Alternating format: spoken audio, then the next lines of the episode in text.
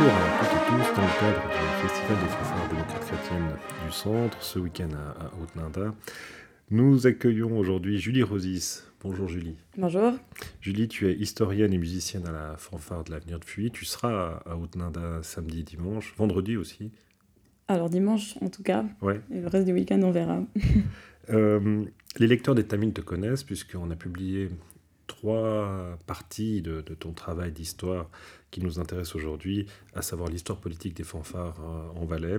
Merci de nous donner, de prendre un petit peu de temps pour discuter avec nous de, ton travail de master à l'Université de Fribourg. Euh, première question que j'ai envie de te poser, comment t'es venue l'idée de, de faire un travail là-dessus, sur l'histoire des fanfares valaisannes?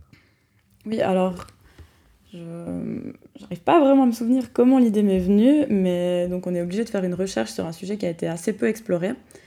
Et puis, comme la musique, c'est quand même un de mes loisirs principaux, et que j'ai eu l'occasion à plusieurs reprises pendant mes études de faire des, des recherches sur des partis politiques. J'avais par exemple fait une recherche sur le, le PDC de Fuy entre 1945 et 1970, ça m'avait beaucoup intéressé. Et je trouvais que c'était aussi euh, étonnant qu'il n'y ait presque aucune recherche qui avait été faite sur le lien entre les partis politiques et les fanfares en Valais, puisque c'est une particularité cantonale qu'on retrouve euh, uniquement chez nous maintenant, et que c'est quand même une grande partie de l'identité des fanfares. Enfin, en tout cas, quand on rentre dans la fanfare, on entend quand même tout le temps parler euh, du parti. Et je trouvais intéressant aussi de, de pouvoir voir d'où ça venait, justement, ces liens qui sont quand même encore assez forts entre le parti et, et les sociétés de musique en Valais. Quelle a été la, la la réaction de ton professeur euh, lorsque tu lui as proposé ce sujet? Alors, euh, c'est pas du tout un spécialiste des fanfares, je dirais, ni forcément de l'histoire politique du Valais, mais euh, il, a, tout de suite dit que c'était un sujet qui, allait sûrement se révéler très intéressant, qu'il fallait que je fasse attention à bien délimiter le, le cadre de mon travail parce que c'était possible que ça dépasse largement la la taille d'un travail de master normal. Et puis c'est vrai que je me suis d'ailleurs un petit peu laissé gagner par l'enthousiasme et puis j'ai eu un petit peu de la peine à me limiter justement. Quand tu as, commencé à, travailler là-dessus, est-ce que tu avais des, a priori? Est-ce qu'il y avait des choses que tu pensais découvrir et puis que finalement ne sont pas apparues? Et puis est-ce que tu as eu, des, euh, vice-versa, est-ce que tu as eu euh, à l'inverse des, des grandes surprises? Alors des a priori, j'en avais certainement, puisque ça fait quand même 20 ans que je joue de la musique et que mon père joue de la musique, mes grands-pères aussi avaient fait partie euh, d'une société. Donc c'est clair qu'on entend quand même toujours euh, des histoires, euh, des clichés, etc. Après, je pense que pour la plupart des choses, euh, ce que je pensais, mes hypothèses se sont quand même révélées plus ou moins justes. Et ce qu'on entend souvent, ça, c'est quand même assez réel. Alors, tu, tu, as lâché le mot hypothèse. Euh, Est-ce que tu tu, tu, peux nous dire qu'est-ce que tu avais comme hypothèse euh, au départ? Alors, moi, mes hypothèses de départ, c'était justement ce que je voulais voir si, enfin, à quel niveau les liens entre les partis et les fanfares euh, se retrouvaient vraiment. Et à mon avis, c'était vraiment au niveau financier principalement, ce qui s'est quand même pas mal vérifié, en tout cas sur la deuxième partie du siècle, disons. Et puis, une autre de mes hypothèses, enfin, je voulais aussi pouvoir répondre à la question, enfin, la remarque qu'on entend souvent, est-ce que les fanfares, elles se dépolitisent vraiment maintenant? Et c'était aussi un petit peu le but de ce travail, justement, c'est pour ça que je voulais euh, partir du début du XXe siècle et aller jusqu'à jusqu nos jours, pour vraiment observer ce phénomène euh, sur une longue durée. Et c'est le cas ce qu'on voit dans ton travail. Oui, je pense qu'on peut quand même dire que les fanfares se dépolitisent. Sauf peut-être sur les aspects financiers. Voilà. Et puis, quand on, fait, quand on prend un prisme comme ça, qu'on prend un sujet, on tire les fils sur, euh, dans, dans, en histoire, il y a plein d'autres choses qui sont racontées sur le Valais. Est-ce qu'il y a d'autres choses que tu, que tu as l'impression d'avoir découvertes sur, sur, sur l'histoire de notre canton en, en faisant ces recherches? Oui, alors euh, c'est vrai qu'on parle assez peu de l'histoire du Valais à l'école déjà. Enfin, je n'ai pas souvenir d'avoir vraiment... Euh, eu des, beaucoup de, de, cours sur l'histoire du Valais. Et puis ce qu'on voit en fait finalement, c'est que l'évolution des fanfares, ça va un peu de pair avec l'évolution économique euh, du Valais forcément. Et que les grandes étapes euh, sont, sont, plus ou moins, elles coïncident plus ou moins. Et une histoire économique. voilà, ça, exactement, ouais, ouais. Tout à fait. Et puis on voit aussi que ben, les fanfares, c'est quand même un petit peu à l'image du Valais, ça reste un canton qui est quand même un petit peu plus traditionnel peut-être que d'autres cantons en Suisse. Et puis on a justement aussi ces fanfares qui sont très bien implantées, qui sont aussi finalement des, des sociétés quand même assez traditionnelles. Alors, quand on attaque un travail comme ça où il y a presque 120, 150 ans d'histoire, puisque tu, tu es remonté au 19e siècle jusqu'au 21e. Comment ça se passe? Qu'est-ce qu'on fait? Par quoi on commence? Qu'est-ce qu'on va regarder? Alors moi, la première chose que j'ai faite, c'est que j'avais vu qu'un historien avait fait un travail similaire sur les fanfares politisées en Ajoie, donc dans le canton du Jura. Et donc la première chose que j'ai faite, c'est j'ai lu son travail. Je trouvais que sa méthodologie était très intéressante. Euh, et du coup, je me suis quand même beaucoup basée sur ce qu'il avait fait lui pour pouvoir transposer ça ensuite euh, au canton du Valais. Et puis à partir de là, donc j'ai quand même déjà pas mal regardé sa bibliographie. Il y avait beaucoup de choses très intéressantes. Ensuite, j'ai essayé de regarder justement qu'est-ce qui avait été fait en Valais sur, euh, sur les fanfares et la politique. J'ai trouvé quelques articles, un autre mémoire de master, pas grand-chose. Euh, puis ensuite, c'était pas mal aussi des ouvrages sur l'histoire du Valais, sur l'histoire des partis politiques euh, en Valais et en Suisse. Et puis le, le plus intéressant finalement, c'était quand même les archives, puisque c'est le matériau premier de l'historien. Et pour ça, c'était assez difficile parce que les fanfares ont très peu déposé leurs fonds d'archives euh, aux archives cantonales, que la Rosa Blanche de Nanda d'ailleurs qui l'a fait. Et donc il a fallu aller les chercher, enfin contacter les sociétés pour voir si je pouvais avoir accès à leurs archives. Donc euh, celles à qui j'ai demandé ont pour la plupart répondu par euh, l'affirmative. Après, il y a certaines sociétés qui ont malheureusement plus d'archives, parce que c'est tous des documents qui sont conservés généralement dans les locaux des sociétés. Et il arrive parfois qu'en raison des aléas, euh, ces, documents disparaissent. Euh, c'est possible aussi que des fois, quand on fait du rangement, on se dit Ah, mais ces vieux papiers, ils servent plus à rien. Alors que je pense que des fois, on regrette un petit peu après, une fois qu'on a acheté, puis qu'on on essaye de remettre la main sur les premiers protocoles et qu'on les trouve plus. Euh, donc au final, j'ai eu accès aux archives d'une quinzaine de sociétés environ, qui étaient pas mal bien réparties euh, sur l'espace des fédérations du centre, des fanfares euh, radicales, des fanfares conservatrices, et aussi deux fanfares apolitiques. Et puis un autre, une autre source intéressante, c'était les, les, journaux, bien sûr, puisque beaucoup de choses se passaient dans les journaux. Enfin, tout était consigné justement dans la, dans la presse valaisanne. Et puis, puisqu'il y avait les organes des partis aussi, c'était vraiment très intéressant de pouvoir se pencher là-dessus. Et puis, on a la chance d'avoir une, une plateforme numérique qui recense toutes les éditions numérisées des journaux et qui a été vraiment très, très pratique pour pouvoir faire cette recherche. C'est un travail de fourmi. Oui, finalement, c'est vrai qu'il faut être minutieux, ça prend beaucoup de temps. Euh, on a une idée en tête, on veut, on veut, chercher sur un sujet, tout à coup on découvre d'autres choses intéressantes, on se dit ah, il faut que je creuse ça, je creuse ça. C'est on a vite fait de s'éparpiller, c'est vrai. Si on rentre maintenant un petit peu plus dans le, dans le vif du, du, travail, dans le vif du sujet, tu as divisé ton travail en quatre parties. Donc il y a une première partie qui s'occupe de, qui raconte la création des fanfares politiques en Valais. Euh, on va peut-être commencer par celle-ci. Qu'est-ce qu'on, quand est-ce que ça commence et qu'est-ce qu'on découvre dans cette première partie qui va de, de la fin du 19e siècle, à peu près, ça dépend des fanfares, mais c'est à peu près à cette époque-là. Jusque, tu, tu, as, tu as divisé ça jusqu'à la, à la scission des, des années 60. Euh, la scission qui a lieu en 1905. Oh, pardon, oui, jusqu'en 1905. Pardon. Voilà. Euh, oui, donc dans cette partie-là, je voulais déjà montrer un petit peu le contexte sociopolitique du Valais, puisque c'est quand même ça qui a mené à la création des fanfares, puisque bah, les gens avaient progressivement un peu plus de temps et d'argent, justement, qui leur permettait aussi de faire des loisirs. Et puis la fanfare, c'est pas le loisir le moins cher puisqu'il faut quand même payer les instruments. Première chose. Et puis, euh, donc ce qu'on voit en fait, c'est qu'au début, il y avait une fanfare par village, qui était principalement constituée d'éléments euh, plutôt libéraux radicaux. Et que jusqu'à la, fin du la fin du 19e siècle, ça se passe quand même plutôt bien, l'entente. Mais en raison des tensions politiques qui montent de plus en plus au tournant du 20e siècle, euh, notamment sur des questions religieuses aussi, ça va causer l'éclatement des, des, sociétés. Donc au tournant de l'année 1904-1905, ça commence à Chamoison, où là c'est vraiment une élection qui est perdue par le Parti conservateur qui va euh, catalyser la scission. Et on a les membres, euh, les membres de la fanfare, les membres conservateurs, qui se réunissent un petit peu en secret avec les autres euh, membres du Parti conservateur de Chamoison et qui décident de fonder leur propre fanfare pour porter justement leur idéal conservateur, leurs idées conservatrices. Et puis, dans l'idée, il y a aussi un petit peu de se rassembler autour de, de, cette société qui va porter leurs idées. Et ça va plutôt bien marcher pour eux, puisqu'en 1908, ils remportent les élections communales. Et donc, ça commence à Chamoison, et puis ensuite, ça va, ça va assez vite se propager, puisque à l'étron, la fanfare se scinde aussi cette année-là. Et puis ensuite, on retrouve le même phénomène à Saillon, à Ardon, etc. C'est un valet, ce valet du début du XXe siècle, c'est un valet qui, qui n'a jamais tellement produit de culture. Euh, si on regarde le, valet, il, faisait des vitraux pour les, églises, il avait des orgues d'église, c'était à peu près la seule musique qu'on produisait. Euh, tu racontes aussi dans ton travail comment tout à coup la, musique militaire, la fanfare arrive en Valais, euh, notamment avec les, armées françaises. Oui, exactement. Alors c'est vrai qu'en Valais, la culture c'était principalement autour de, l'église. On avait déjà pas mal des chorales quand même. Mais c'est vrai que la musique arrive principalement grâce à la musique militaire.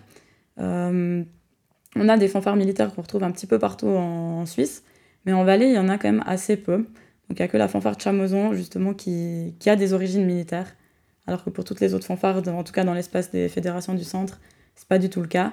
Mais l'avantage, c'était que les, les jeunes gens qui allaient servir donc justement dans la fanfare militaire apprenaient à se servir d'un instrument, ramenaient leur instrument à la maison et puis ils pouvaient ensuite euh, apprendre à leurs camarades comment jouer d'un instrument, puisque finalement c'était aussi ça qu'il fallait.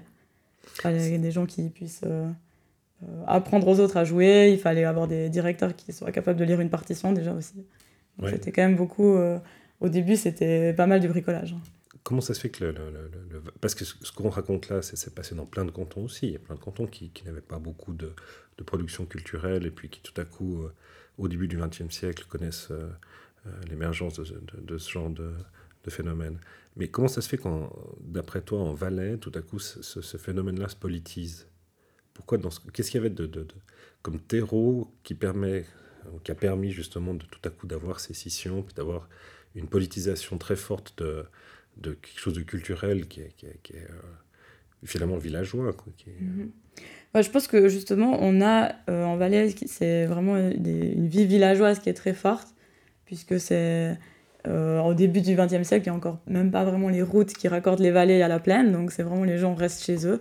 Et puis avec ces tensions politiques, euh, les gens vont vite se ranger d'un côté ou de l'autre, et ça va permettre justement de, cristalliser un certain engouement autour de ces premières sociétés qui vont se scinder, parce que c'est très difficile après la scission. Donc euh, à la base, on avait une société qui avait peut-être une trentaine de musiciens. D'un coup, elle se sépare en deux. Il faut vite retrouver du monde, il faut trouver de l'argent, bien sûr, pour pouvoir payer les instruments. Et puis, à partir du moment où on décide de se rattacher à un parti, ça devient aussi une question d'honneur pour le parti. Euh, on ne veut pas faire mourir la fanfare euh, à, peine créée. Donc, je pense qu'il y a eu un certain engouement qui s'est fait. Les gens se sont vraiment euh, serrés les coudes aussi autour de ces sociétés qui, qui sont très vite politisées. Et puis, finalement, ça, ça rentrait un petit peu dans la lignée de la politisation du village avec un fort cloisonnement entre les commerces, euh, les cafés, etc., conservateurs ou radicaux. Le deuxième partie du, du travail, donc on, part de la, de la scission 1904-1905 euh, et on va jusque dans les années 60. Tu as appelé ça un antagonisme persistant. Justement, bah, l'économie est repartie après 1945 et puis c'était le moment aussi de, où on a quand même encore des tensions qui persistent beaucoup dans la vie politique de, de ces villages justement et c'est pas du tout le moment où on voit vraiment euh, se relâcher un petit peu la tension entre euh, conservateurs et radicaux. C'est vrai que les années 30 sont marquées quand même assez par une polarisation de, l'échiquier politique en Valais. C'est assez violent ce qui se passe à cette époque-là. Euh, et ensuite, les, idées nouvelles de, de, des années 60, elles, arrivent dans un Valais qui est encore assez hermétique. Qu'est-ce qu'on découvre encore dans cette période-là? On a le festival qui va pas mal évoluer aussi pendant cette période-là. Donc au tout début du siècle, euh, c'est quand même une journée qui est pour la musique principalement. Il n'y a pas de discours politique avant que les fanfares, les fédérations se politisent. Mais le festival va devenir très très vite euh, un meeting politique aussi. Donc c'est vraiment la journée importante du parti. Euh, les musiciens vont à la, au festival, mais les spectateurs vont à la fois pour la musique et pour les discours politiques. Donc il y en a un certain nombre à ce moment-là, donc jusqu'aux années 60, on n'en est pas encore euh, à limiter le nombre de discours, limiter la durée, ça, ça va venir à part après. Donc là, il y a vraiment une forte place qui est laissée justement à la politique. Et puis dans les villages, on voit que c'est des sociétés qui se croisent assez peu finalement, qui collaborent très très peu. C'est vraiment chacune euh, dans son coin avec ses partisans qui organisent son programme et qui se préoccupe très, vraiment au minimum de la société rivale. On est assez proche de, du film Tambour battant. Oui, exactement. Voilà, c'est tout à fait cette ambiance-là. Il, se déroule un peu à ce tournant-là. Je ne sais pas exactement quand est-ce Oui, c'est à la fin des années 60. à la fin des années 60, C'est un petit peu justement la, troisième partie. Tu, tu intitulé des années 60 au XXIe siècle vers l'entente. Oui, exactement. Alors, euh, dans la deuxième partie du XXe siècle, on remarque quand même qu'il y a un réchauffement des relations qui se fait. Donc déjà, dans certains villages, euh, la vie politique devient un petit peu plus calme ce qui n'est quand même pas le cas partout, hein, parce que par exemple à Orsières, ou Fuy ou Chamezan, c'est pas du tout le cas à cette période-là. Mais on voit aussi que les sociétés font face à des impératifs financiers. Euh, ça coûte toujours plus cher, puisqu'il euh, il y a les écoles de musique qui se développent, la formation ça coûte extrêmement cher. Euh, on a des directeurs de plus en plus professionnels qu'il faut bien sûr payer. on, a, on, a, des costumes, donc tous ces frais, il faut pouvoir justement trouver de l'argent pour pouvoir payer tout ça. Et ça devient plus possible de mettre des lotos le même soir que, le, que la fanfare adverse, enfin, au sein d'un même village. Là, il, y a quand même une réflexion qui commence à se faire. Et puis là, on rentre quand même un petit peu aussi dans une idée, il y a un petit peu plus d'entente entre les deux sociétés. Euh, donc, euh, on voit aussi justement dans la vie politique du, du canton qu'à la fin, du XXe siècle, euh, il n'y a plus seulement le, le PDC et le, et le, PLR qui sont au pouvoir, donc on a des autres forces politiques qui arrivent, et puis ça devient aussi plus difficile d'avoir des fanfares qui sont constitués uniquement de membres d'un même parti. Et d'ailleurs, beaucoup de sociétés vont biffer de leur statut l'article qui demande d'être membre du parti pour être membre de la société. Pas toutes. Pas toutes, effectivement. Il y en a encore, euh, la mienne par exemple. euh, derrière ça aussi, avec cette montée euh, au niveau du, financement et, du niveau de jeu, il y a euh, cette idée aussi de, la compétition qui permet d'ailleurs d'avoir aujourd'hui, euh, on peut en toucher un mot, des, des brassements de valaisans qui sont excellents.